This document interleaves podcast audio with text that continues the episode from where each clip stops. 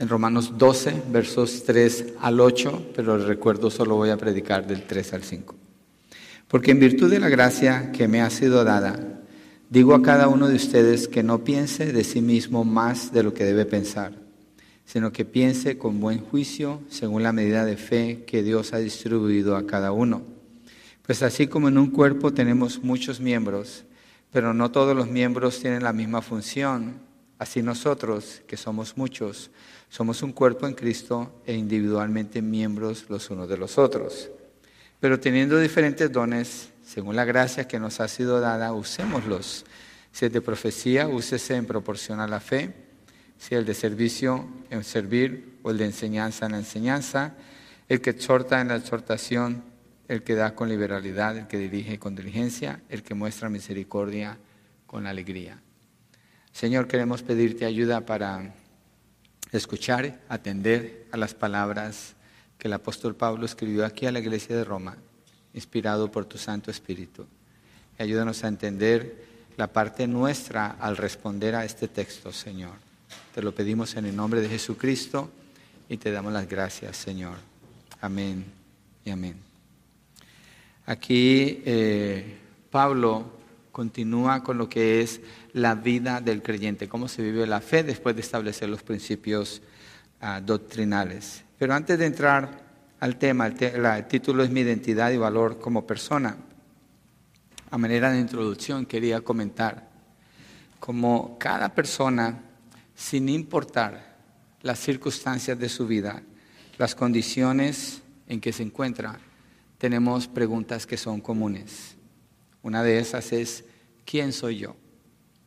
¿Para qué estoy aquí en la tierra? ¿Cuál es el propósito que tengo aquí en la vida? ¿A dónde voy después de la vida? Son preguntas genuinas, valiosas, muy importantes todas ellas. Y la manera como se responden estas preguntas pueden determinar cómo una persona vive, define sus pensamientos y la forma como se va a relacionar con otras personas. ¿Y qué ha hecho el mundo en base a estas preguntas? La filosofía ha tratado de contestarlas, la psicología ha tratado de lidiar con estas preguntas que producen lo que es la identidad y el valor de la persona.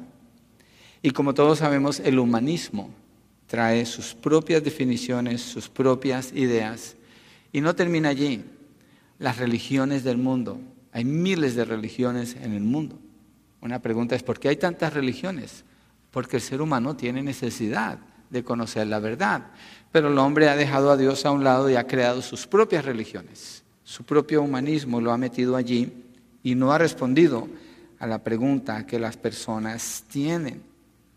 Estudiando un poco acerca de este texto, de este tema, perdón, encontré que el pensamiento mundial es tan variado en cuanto a la respuesta a estas preguntas que no hay unidad en la respuesta. Cada quien tiene su propia respuesta, cada quien tiene su propia opinión, su propia ruta, porque es un asunto tan complejo que desafía a todos y ninguna de estas teorías que existen han sido aceptadas universalmente.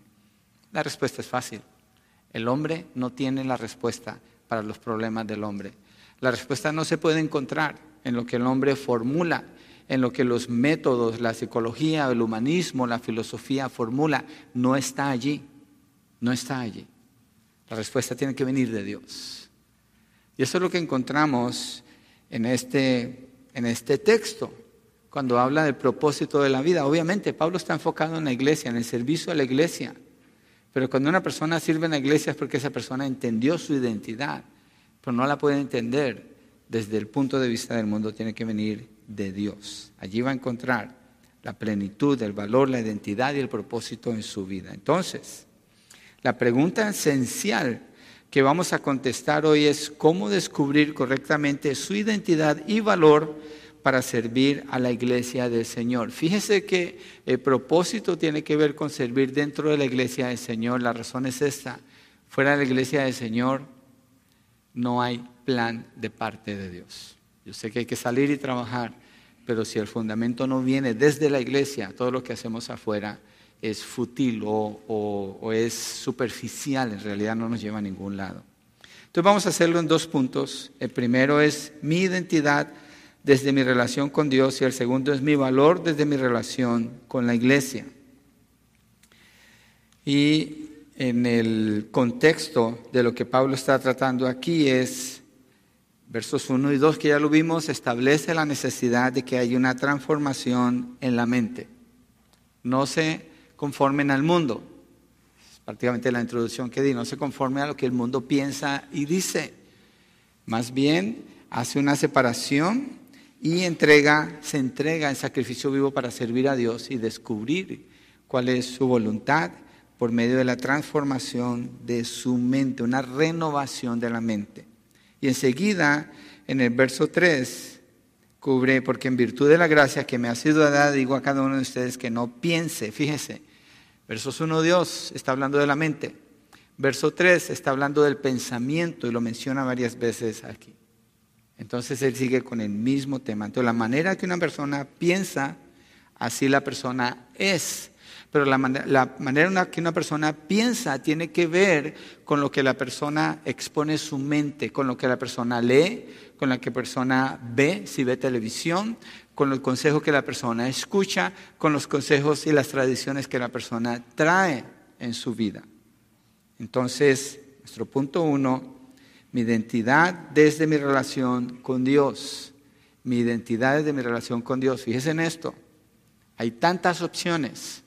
Pero al establecer nada más este punto, estamos echando todas las opciones completamente afuera y hemos dejado una sola, una nada más.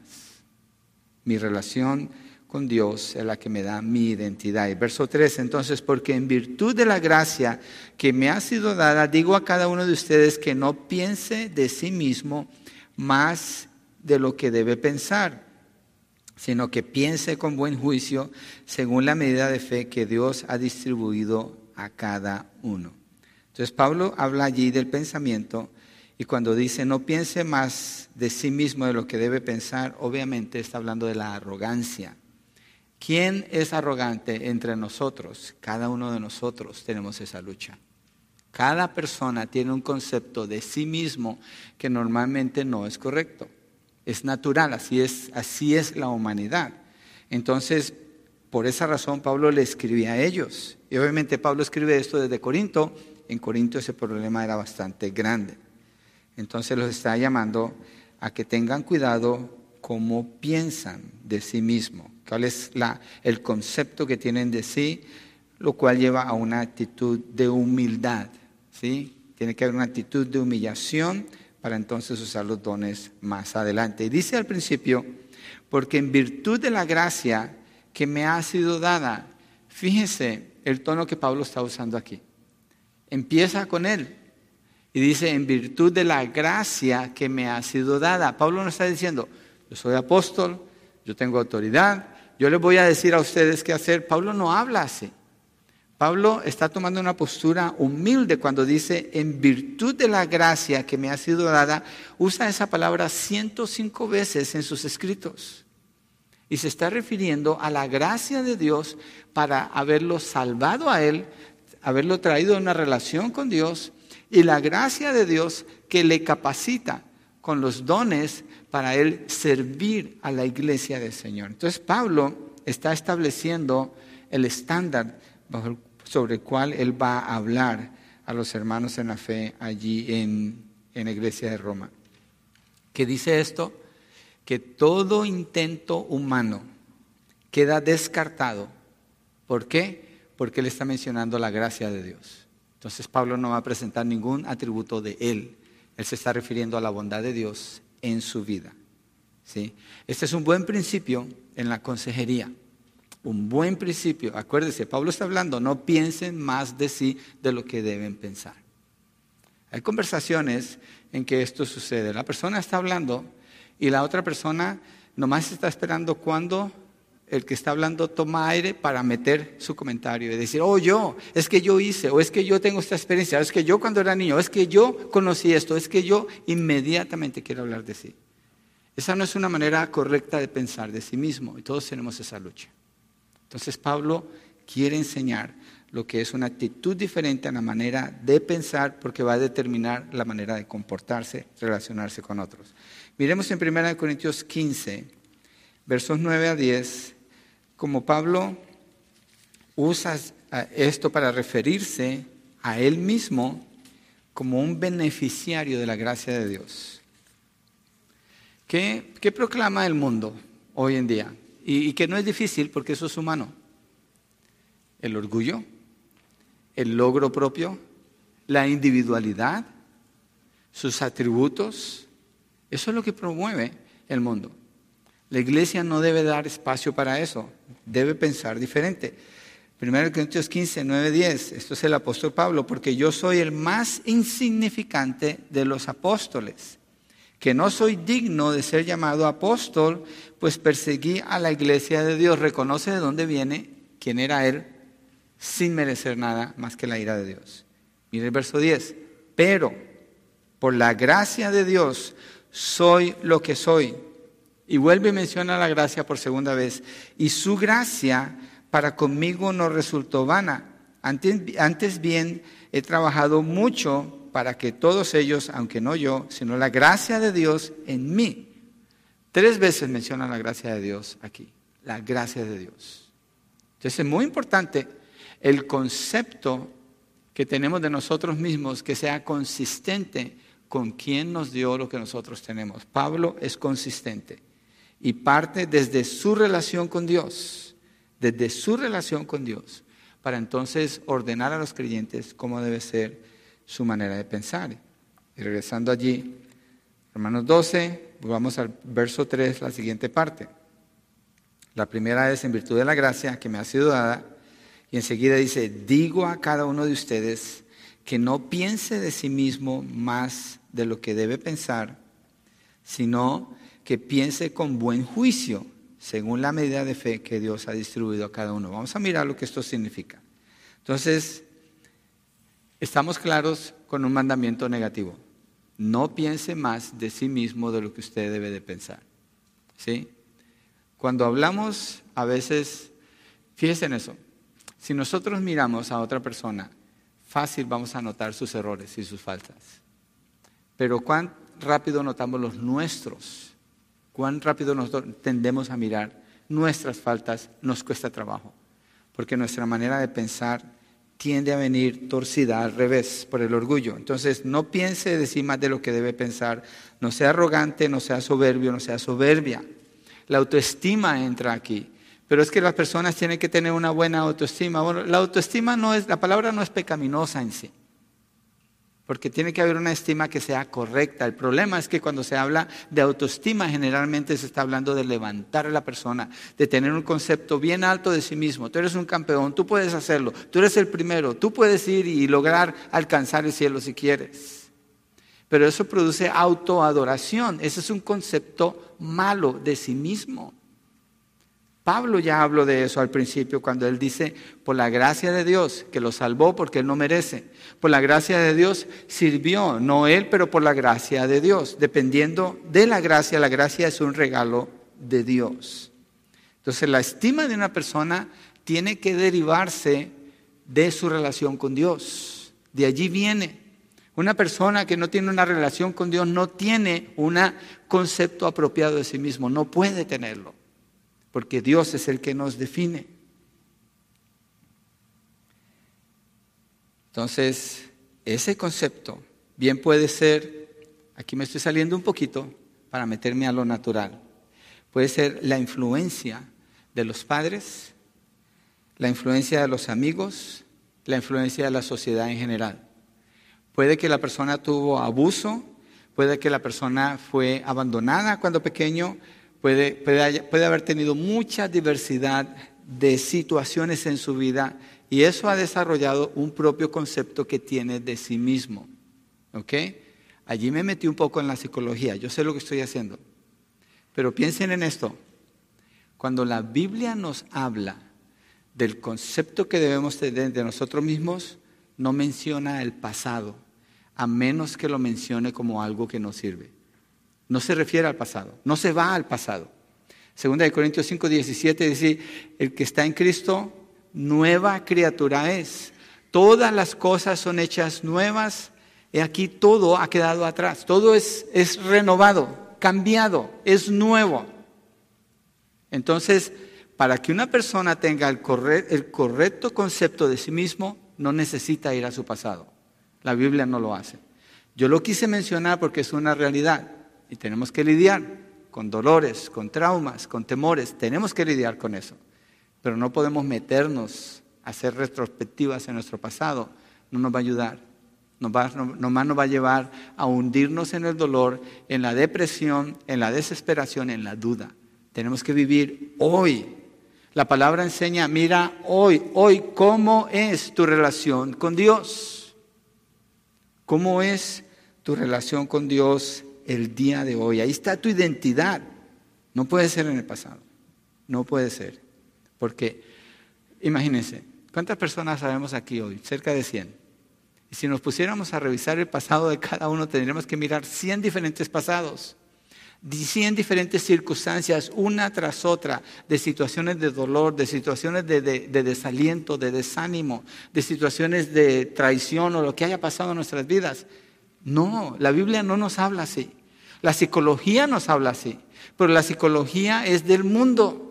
Es el mundo tratando de ayudarle al mundo, es el hombre tratando de traer la solución al hombre, pero no la puede encontrar, no la tiene, nunca la ha tenido.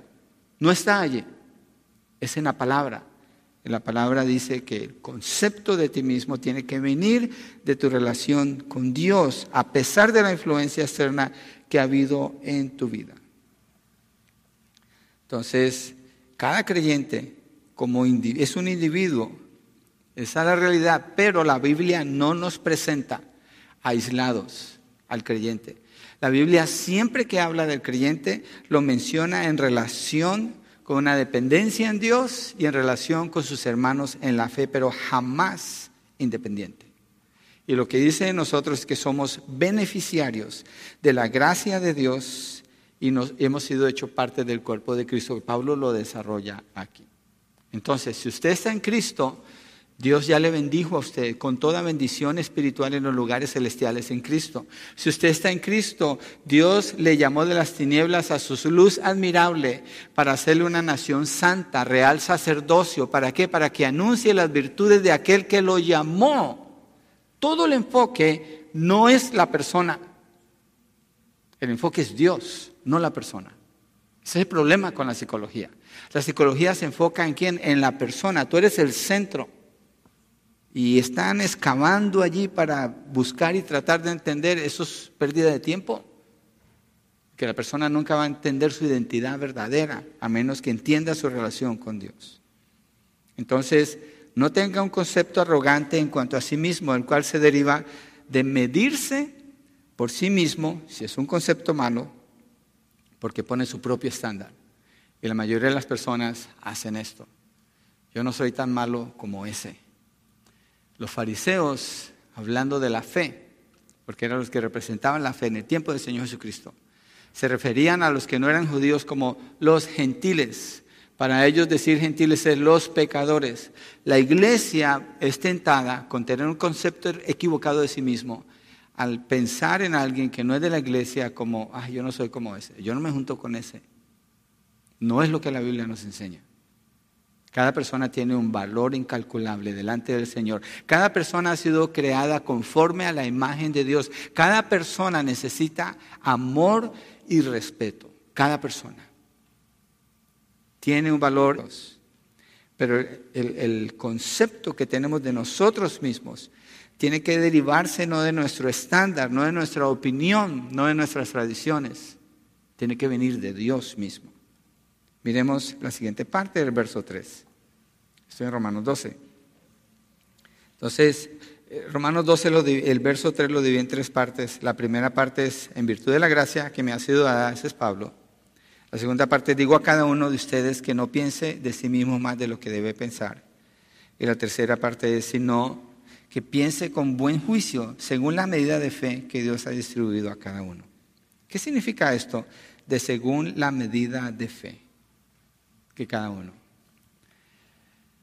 A veces se puede decir, bueno, cada quien tiene su propia fe. No es de esto lo que está hablando Pablo, ni tampoco es bíblico. Lo que está diciendo es según la medida de fe que Dios ha distribuido a cada uno. Fíjese, preste atención a estas palabras. ¿Quién es el centro en lo que Pablo está diciendo? ¿Es la persona o es Dios? ¿Quién dio? Dios. Según la medida de fe que Dios le ha dado a cada uno. Es Dios el que de quien está hablando Pablo aquí y el creyente como un recipiente de esto. Entonces, ¿cuál fe? ¿Cuál es la medida de la fe que Dios le ha dado a cada uno? Si uno sigue leyendo el texto, por eso leí hasta, hasta 6, 7 y 8, está hablando de los dones. Y cuando habla de los dones, habla del cuerpo, lo cual lo menciona en el verso 5. Quiere decir que esta fe está hablando es de la fe que Dios le dio a cada uno para ser parte del cuerpo de Cristo. ¿Cuál es la medida de esa fe? Es la misma. No hay diferencia.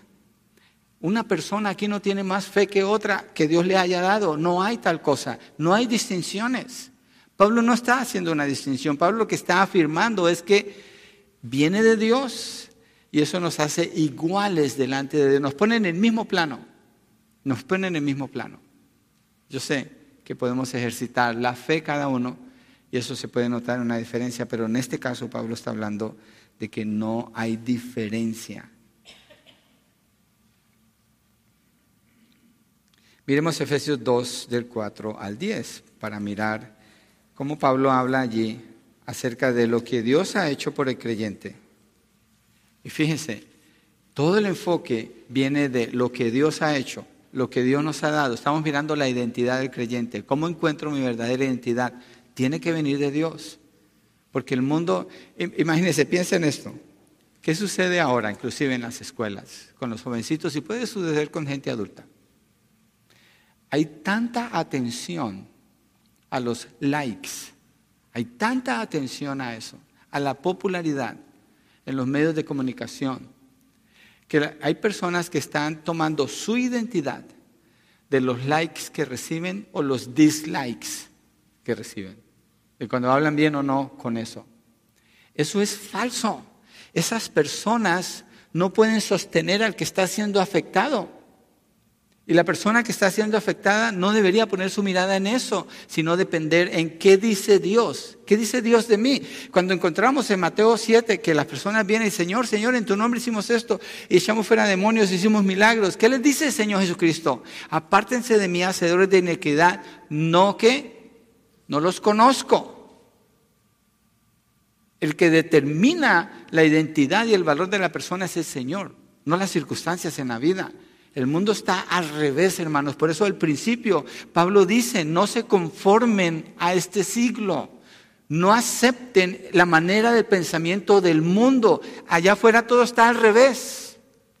A un hombre se le ocurre ponerse maquillaje y una falda y dice que es una mujer y el mundo quiere afirmar que lo es. Tiene una mente retorcida, es una abominación al Señor, algo así. Pero ¿por qué piensan así? Porque Dios no está en sus vidas. Su identidad está perdida completamente en sus emociones, en sus sentimientos, en la influencia que tienen sobre ellos y en lo que otras personas puedan decir de sí. Tiene que venir del Señor. Miremos lo que dice aquí Efesios 2, del 4 al 10. El enfoque es Dios de nuevo, pero Dios, que es rico en misericordia por causa del gran amor con que nos amó. Eh, que una de las cosas que más busca una persona es amor y aceptación. Es número uno. Pero el mundo define el amor fuera de la verdad. Lo define mal. Mire, Dios que es rico en misericordia por causa del gran amor con que nos amó, aun cuando estábamos muertos en nuestros delitos, nos dio vida juntamente con Cristo. Y aquí aparece de nuevo, por gracia, gracia ustedes han sido salvados. Y con Él nos resucitó y con Él nos sentó en los lugares celestiales en Cristo Jesús a fin de poder mostrar en los siglos venideros las sobreabundantes riquezas de qué? De su gracia, por su bondad para con nosotros en Cristo Jesús. No hay ningún mérito humano en esta descripción, cero. La identidad de una persona no puede venir de sus logros, no, no puede venir de allí. Solamente puede venir de Dios solamente puede venir de Dios. ¿Y cómo trata Dios a las personas? De acuerdo a lo que acabo de leer. Dice que éramos enemigos, No merecíamos del amor, no merecíamos de la gracia, no había nada en nosotros que atrajera el amor de Dios por nosotros. Pero aquí dice que Dios ha dado ese amor. ¿Y cómo lo dio? Aquí lo describe, es en referencia a Juan 3:16, de tal manera amó Dios al mundo que ha dado a su Hijo unigénito para que todo aquel que en él cree no se pierda, mas tenga vida eterna. Dios amando, Dios alcanzando, Dios invitando. Y a los que Él salva, ¿qué hace? Los trae y los sienta a su lado. La identidad tiene que venir de Él. Porque sin merecer nada de lo que Él puede hacer por su misericordia, nos ofrece todo esto. Mira lo que dice verso 8. Y otra vez está la gracia aquí porque por gracia ustedes han sido salvados por medio de la fe y esto no procede de ustedes, sino que es don de Dios. Nadie puede decir, yo tuve mucha fe. Pablo lo dice en Romanos, en el 12, de acuerdo a la medida de la fe que Dios le dio a cada uno. ¿Por qué? Porque no teníamos la fe para ser salvos. Nosotros no producimos esa fe. Es una fe espiritual, divina. Es de la gracia de Dios eso es dado. Y lo afirma en el verso 9, no por obras, para que nadie se gloríe. Y en el verso 10 muestra el propósito de la vida de una persona, porque somos hechura suya, está la identidad, creados en Cristo Jesús para hacer buenas obras. Aquí está el propósito de una persona. ¿Cuáles buenas obras? A las que una persona se le ocurra, que el creyente sea muy creativo y fluye. No, mira lo que dice. Hacer buenas obras las cuales Dios preparó de antemano para que anduviéramos en ellas. El que hace la, gracia que Pablo está hablando en Romanos 12 tiene que ver con Dios, como el iniciador, como el sustentador y como el completador, si se puede decir así, de toda la obra y al final nadie tiene ningún mérito por sí mismo. Lo leímos aquí mismo en el texto cuando dice que Él lo hizo para mostrar en el verso 6 para poder mostrar en los siglos venideros las sobreabundantes riquezas de qué? De su gracia. ¿Por qué? Por su bondad para con nosotros en Cristo Jesús. Si una persona pierde la mirada de quién es Dios y lo que Dios hace por él o por ella, pierde su identidad y termina a la deriva como está el mundo ahora. Es una locura, es una locura mirar el pensamiento del mundo. Es una locura mirar lo que se afirma cuando las personas están completamente perdidas en su identidad, no tienen identidad. ¿Y viene qué?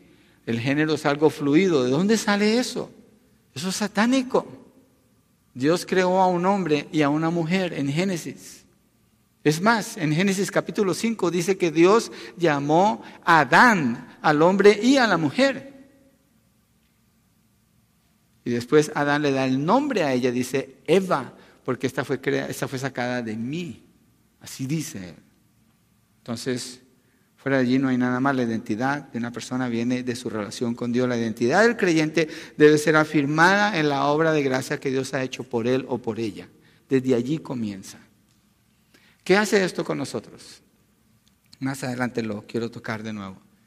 Quita todo nivel de competencia o de comparación entre nosotros. Lo elimina, porque ninguno de nosotros tiene crédito en nada.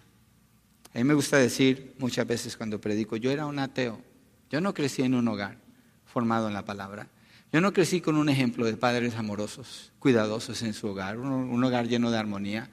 Yo conocí todo lo opuesto a eso, al punto que llegué a odiar a Dios abiertamente. Pero Él en su gracia me alcanzó, hizo esa transformación y me mostró quién era Él, cómo era el amor en Cristo Jesús, me llevó al arrepentimiento y ahora tengo esta libertad para hablar de Él y encuentro mi identidad en quién, en mi relación con Él, igual usted, igual cada creyente. Entonces el mundo, fíjense en esto, el mundo no puede tener cabida en la iglesia del Señor, no, no puede. Pablo allí comienza. Sepárense del mundo. No se adapten al sistema del mundo. No sea como la rana que le ponen el poquito de agua calientita y va aumentando la temperatura hasta que está hirviendo y se muere, no se dio cuenta, porque se adaptó.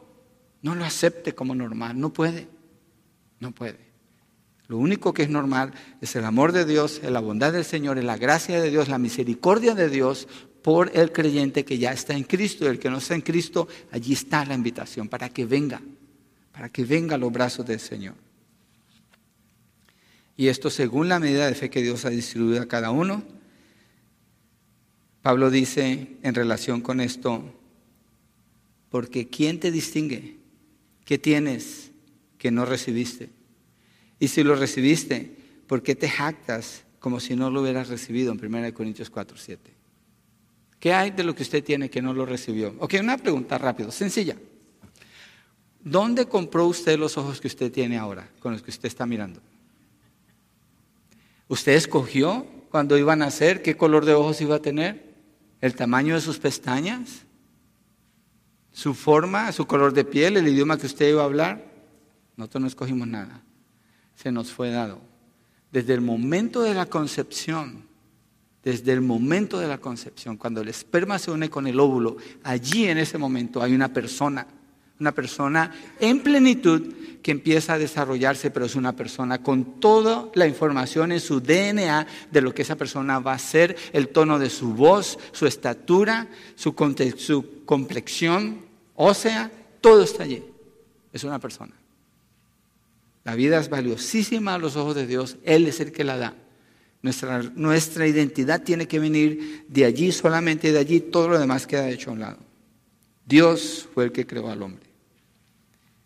Nadie ha escogido. Dios fue el que escogió. Y le fue dado por Dios, cuando hizo la creación, ser un hombre, ser una mujer. Ellos no lo, ellos no lo escogieron, Adán simplemente lo reconoció. Nadie ha buscado a Dios. Dios llamó a quienes Él escogió para salvación, les dio convicción de pecado por su Espíritu Santo, les dio la fe para creer, les perdonó sus pecados por el sacrificio de Cristo, los adoptó como sus hijos. Entonces, no se trata de su, de su pasado, como usted lo trataron, no se trata de eso. No se trata de cómo fueron sus padres, no se trata de eso. No se trata si alguien se burló de usted y le humilló, no se trata de eso. No se trata si usted sufrió abuso o no, no se trata de eso. Se trata de su relación hoy con Dios. Ningún texto va a encontrar usted que lo ponga usted en el centro. Siempre va a poner a Dios en el centro. Siempre está así. Eso, esos son inventos de la psicología. No se trata tampoco de los logros que haya alcanzado o la carrera que ha terminado. No tiene que ver con que si usted tiene mucho o tiene poco, no tiene nada que ver con sus logros. Usted no tiene mérito. Acuérdese, Isaías 40, lo leímos, cuando dice, las naciones le son a Dios como nada. ¿Qué más dice después de allí? Menos que nada. Y después que dice, insignificantes. Delante de Dios, si nos vamos a ver en nuestro valor, eso es lo que somos, no somos nada. El que nos da el valor y la identidad es Dios. Su amor por nosotros, su obra redentora en Cristo Jesús, la gracia que Dios expandió para traernos a Él y tenernos con Él, porque Él es el que nos sostiene hoy, ahora mismo. Entonces el enfoque no es usted, es Dios. Una persona que habla mucho de sí mismo es una persona arrogante y no ha entendido su identidad o está en un proceso necesita crecer. Esa es una realidad también. Entonces, la fuente de su identidad es Dios, solamente Dios y su gracia sobre su vida. Miremos un ejemplo de una persona que entiende su identidad. Obviamente me voy a referir al que escribió el libro, Pablo. Miremos a Pablo en el capítulo 1 de Romanos. Miremos el ejemplo de él. Cómo Pablo habla cuando él se presenta en esta carta. Lo hace en varias cartas, pero pues estamos en Romanos. Romanos 1, versos 1 al 7. Cuando esté leyendo, trate de prestar atención. ¿A qué se refiere él? ¿A él o a Dios? Esas dos cosas, piensen en eso nada más. ¿A quién se está refiriendo él? ¿A él, sus logros o a Dios? Vamos a empezar a leer. Romanos 1, 1 al 7 dice, Pablo, siervo de Cristo Jesús, la palabra siervo ahí es la palabra esclavo, esclavo de Cristo Jesús, llamado a ser apóstol. Fíjese cómo él se refiere a la obra de Dios. Apartado, él no se apartó, para el Evangelio de Dios, que él, refiriéndose a Dios, ya había prometido por medio de sus profetas en las Sagradas Escrituras. Es el mensaje acerca de su Hijo que nació de la descendencia de David según la carne y que fue declarado Hijo de Dios con un acto de poder conforme al Espíritu de Santidad por la resurrección de entre los muertos, nuestro Señor Jesús. ¿A quién se está refiriendo él aquí? A Dios, al llamado de Dios, al mensaje de Dios, a la obra de Dios. Sigamos leyendo. Es por medio de Él, otra vez, que hemos recibido la gracia y el apostolado para promover la obediencia a la fe entre todos los gentiles, por amor a su nombre, entre los cuales están también ustedes llamados de Jesucristo. A todos los amados de Dios que están en Roma, llamados a ser santos, gracia y paz a ustedes de parte de Dios, nuestro Padre y del Señor Jesucristo. Yo creo que Pablo entendía cuál era su identidad. Y en estas palabras la podemos ver. Si lo analizamos, ya lo hicimos cuando empezamos en Romano. Hay mucho allí. Hay mucho allí. ¿Cómo no pensar de una manera arrogante cuando piensa de usted mismo? Pensar de acuerdo a su identidad por lo que Dios ha hecho en su vida. Si así es, fíjese en esto y trate de escucharse usted mismo. Si así es, de quien más va a hablar usted no es de usted, sino de Dios. Hace muchos años, en un estudio de una compañía telefónica, estaban investigando cuál era la palabra más usada en todas las conversaciones telefónicas. Fácil, la palabra yo. Yo. Esa era la palabra principal. Miles y miles de veces se usaba en cada conversación. Pablo dice, no piense así. En usted no hay mérito. Lo que es gracia. La gracia de Dios. Su valor viene o su identidad viene de quién es usted por lo que Dios ha hecho en su vida. Entonces, si es así, no hay manera para comparar una persona con otra, no se puede. No se puede, porque ya quedó eliminado el concepto humanístico, no se puede. Ya quedó eliminado, eliminado el, el mérito personal. Y resulta que no hay alguien más importante o sobresaliente, no hay. No hay, no hay tal persona. Hace muchos años nosotros batallamos aquí un poquito con eso. Pastor, ore por mí porque su oración sí llega más rápido al Señor. Una reprensión venía por eso. ¿Cómo se le ocurre decir eso? Eso es idolatría. ¿Quién de nosotros puede hablar más fuerte y que Dios lo escuche mejor que otros? ¿No es lo mismo acaso? ¿No es la misma gracia? ¿No es la misma fe, como Pablo dice, de acuerdo a la medida de fe que cada uno ha recibido, que Dios le ha dado? Entonces no hay comparación y no hay dependencia de uno en otro por la gracia. Eso viene de Dios, solamente de Dios. Su oración es tan valiosa como la mía. Yo necesito tanto de su oración como usted posiblemente de la mía y uno de otros. No hay distinción, no hay punto de comparación. Eso libera a la iglesia. No piense de sí mismo más de lo que debe pensar. No le sirve para nada a usted y menos a la iglesia, si así fuera. Su valor, usted no lo tiene como individuo. Esta es otra cosa importante aquí. Su valor viene de su relación directamente con Dios y de la gracia que Dios ha depositado sobre usted. Él lo salva, Él le capacita, Él le llamó y Él le permite el privilegio de poder servir a sus hermanos en la fe para edificación de la iglesia. ¿Cómo? Usando dones. ¿De dónde saca usted los dones? ¿Va a una escuela y le enseñan? Dice la palabra que el Espíritu Santo dio a cada uno como Él quiso y puso a todos o lo bautizó, es el bautismo del Espíritu. Cuando el Señor salva a alguien, lo pone en el cuerpo de Cristo. Y cuando lo pone allí, ya esa persona está dotada por el Espíritu Santo, tiene dones para servir que no lo tiene una persona inconversa. Esto es divino, eso es de Dios. Entonces cuando la persona opera de acuerdo a esos dones, es Dios el que está recibiendo la gloria porque Él ha derramado esa gracia sobre Él. Entonces, de nuevo, su identidad viene de su relación con Dios.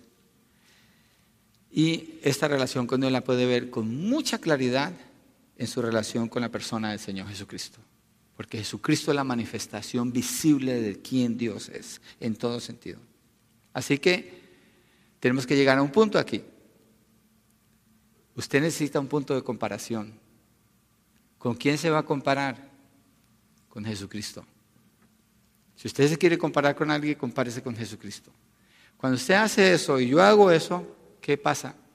No puede haber crítica, no puede haber comparación. Nadie es superior, nadie es inferior, nadie es más, nadie es menos. Porque el valor viene de Él. Y si nos vamos a comparar, Jesucristo es el estándar. Y cuando se compara con el Señor Jesucristo, ¿cómo termina? Humillado. Humillado. Y maravillado. O sea, humillado no en el sentido que Dios lo va a poner usted abajo y lo va a apachurrar. Humillado en el sentido que se da cuenta, el único que merece ser exaltado es Cristo Jesús. Y lo que tengo es por la gracia de Él. Entonces yo quiero servirle, quiero servirle más, quiero parecerme a Él. En ese sentido, el creyente no es llamado a parecerse al creyente que está a su lado, es llamado a parecerse a Cristo. Porque no hay nadie entre nosotros que pueda ser el estándar, el único estándar es Cristo. Y quedamos con la gracia de Dios, según la medida de fe que Dios ha distribuido a cada uno. Entonces el enfoque de su vida y de mi vida no somos nosotros, es Cristo, es Él. Y se va a notar en la manera de hablar.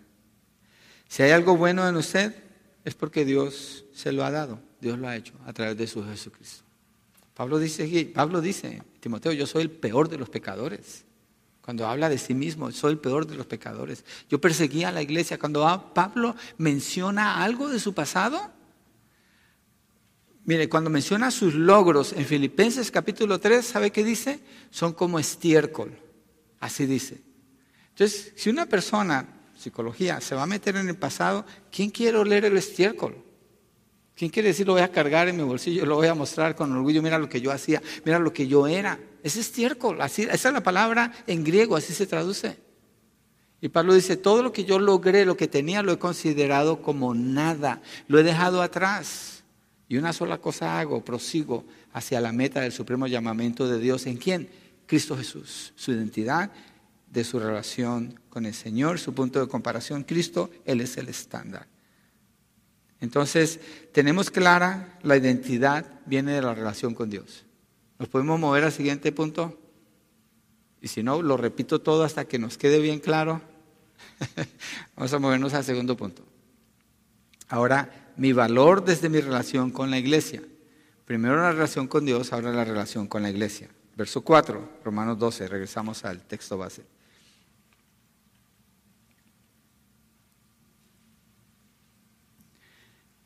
Dice, pues así como en un cuerpo tenemos muchos miembros, es el verso 4 de capítulo 12, pero no todos los miembros tienen la misma función. Vamos a parar allí. Aquí Pablo empieza a hablar de miembros. Está hablando de un cuerpo también. Está haciendo una comparación con el cuerpo humano, formado de manos, ojos, pies, oídos. Cada miembro funciona de manera única. El dedo no va a funcionar como la nariz, ni el oído puede funcionar como el pie. Cada uno tiene una, una función única, por eso es un miembro. Si hay una diferencia aquí, hay una diferenciación. Pero todos son parte de un mismo cuerpo. Digamos, si usted va a salir a caminar, ¿cuáles miembros de su cuerpo se lleva con usted? Usted dice, ah, hoy quiero dejar mis brazos allá guardados, como que no los voy a necesitar. Todos los miembros de su cuerpo van con usted. No deja ninguno guardado en un armario por ese día, no lo necesita. Ninguno de los miembros de su cuerpo, tampoco usted los escogió. Dios así se los dio. Dios así se los dio. Dios así le hizo. Si usted quiere ser más alto, pues se pone tacones altos, pero en la noche va a ser la misma persona. ¿Cierto? Y si quiere ser más pequeño, pues está más difícil porque Entonces Dios le formó desde el momento de la concepción. Allí comenzó usted a ser una persona, todos sus miembros a desarrollarse. Salmo 139 dice, Dios, tú me viste como un embrión, tú me formaste, y cada uno para cumplir una función en particular. Esa es la comparación que Pablo hace allí. Entonces el valor de un miembro de su cuerpo está determinado no por el individuo, no por el miembro en sí mismo, sino por la parte que forma ese miembro de todo el cuerpo, de todo el cuerpo. El pie por sí solo no tiene ningún valor a menos que sea parte del cuerpo. Es el cuerpo, ahí donde está el valor. Esa es la comparación que hace. Ahora movámonos al verso 5. Así nosotros, que somos muchos, Somos un cuerpo en Cristo e individualmente miembros los unos de los otros. Somos muchos, somos muchos miembros, somos diferentes, pero formamos un solo cuerpo. ¿Cuál cuerpo? El cuerpo de Cristo. Esa es la ilustración que la palabra da. Somos un cuerpo en Cristo. Y esto indica que aparte de estar en Cristo, no hay cuerpo, no hay iglesia y el miembro no tuviera ningún valor, ningún uso. Entonces, esa identidad viene de ser parte del cuerpo de Cristo.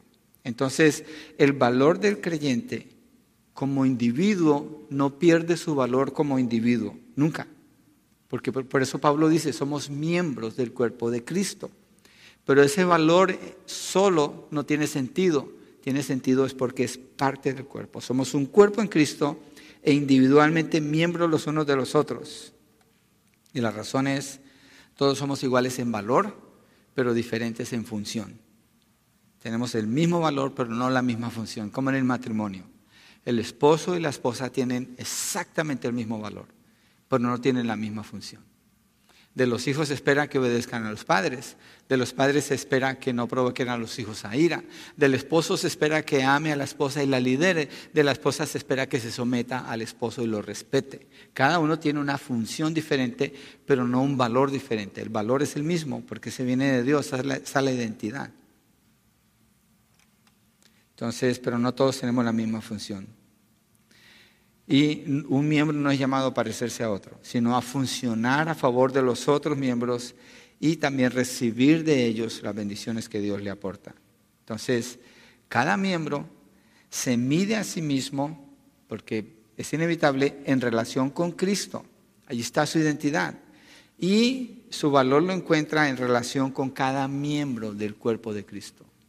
Por eso es que no existe un miembro que no sirve.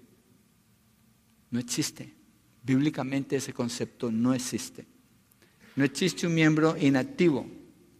Bíblicamente no está. Ese concepto no lo podemos encontrar. No tiene sentido.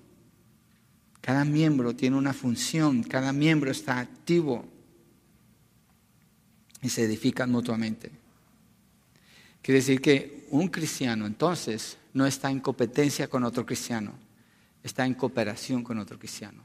Él le ayuda al otro creyente para funcionar en el cuerpo.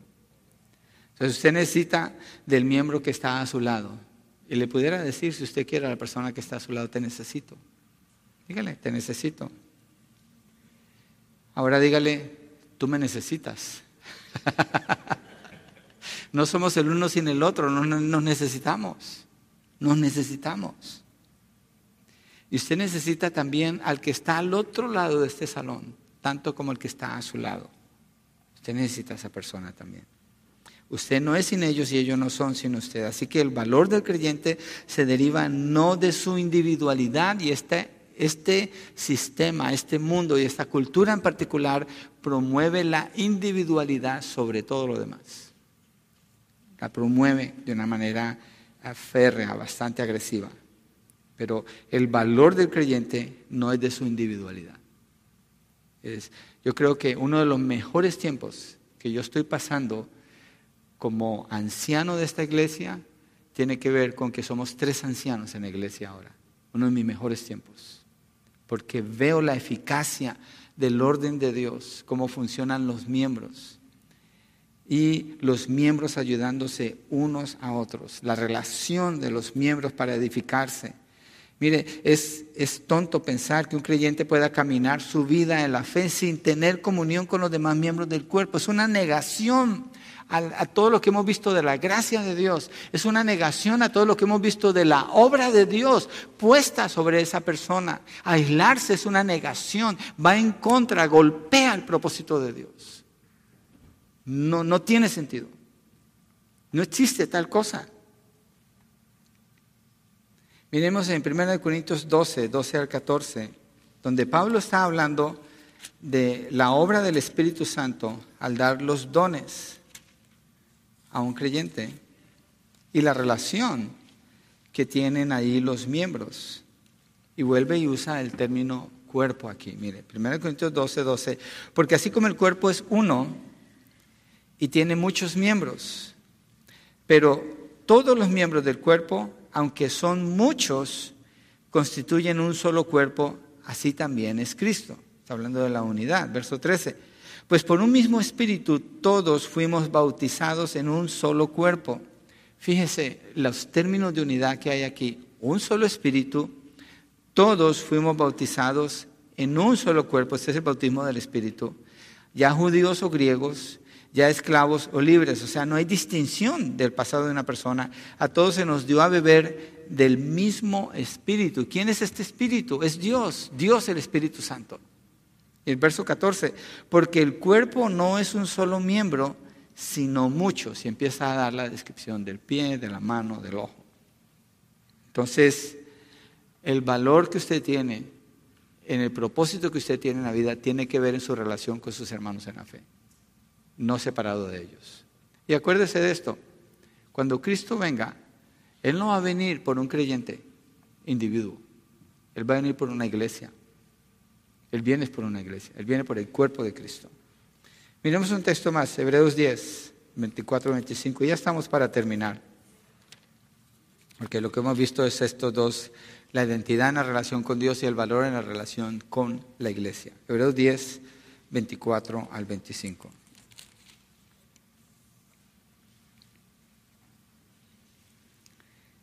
Que es una exhortación muy práctica cuando dice, considerémonos cómo estimularnos unos a otros al amor y a las buenas obras.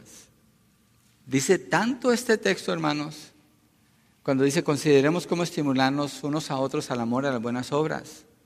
Todos necesitamos ser estimulados para vivir la vida que nosotros vivimos. Algo nos motiva, algo nos mueve. En este caso, hablando del cuerpo de Cristo, es los hermanos en la fe.